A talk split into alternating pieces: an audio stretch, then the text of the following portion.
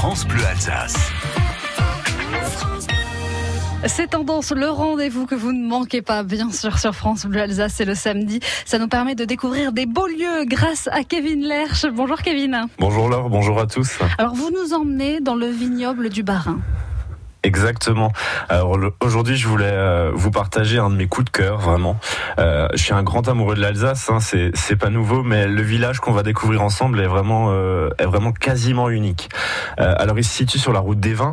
Euh, J'ai eu de la chance la chance de le découvrir en 2017 grâce à l'émission télévisé euh, Le village préféré des Français et je vous emmène donc avec moi à Mittelbergheim. Alors c'est un tout petit village qui est niché euh, sur les colli- collines du vignoble.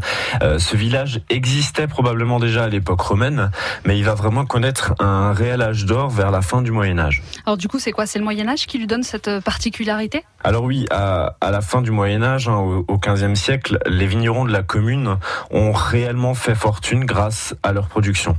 La plupart d'entre eux ont alors décidé de démolir leurs maisons à colombage pour construire des maisons en pierre.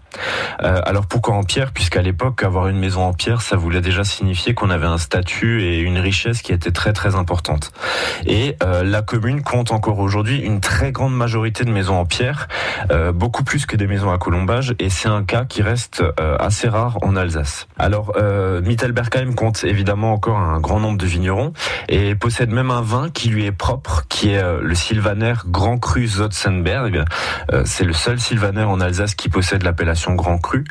Et euh, ce qui est important de souligner aussi, c'est que les vignerons de Mittelbergheim ont totalement supprimé euh, les, les insecticides chimiques par souci de qualité et également euh, évidemment pour la euh, préservation de l'environnement. Alors si euh, vous passez par cette charmante commune, il faut absolument s'arrêter, euh, flâner dans les ruelles et évidemment si vous êtes intéressé par le vignoble, par la viticulture, vous pouvez visiter le petit musée qui se situe dans la rue Stein et qui vous présente l'histoire viticole de Mittelbergheim. Voilà, merci pour la balade. En tout cas, euh, Kevin, ça nous fait envie. À la semaine prochaine.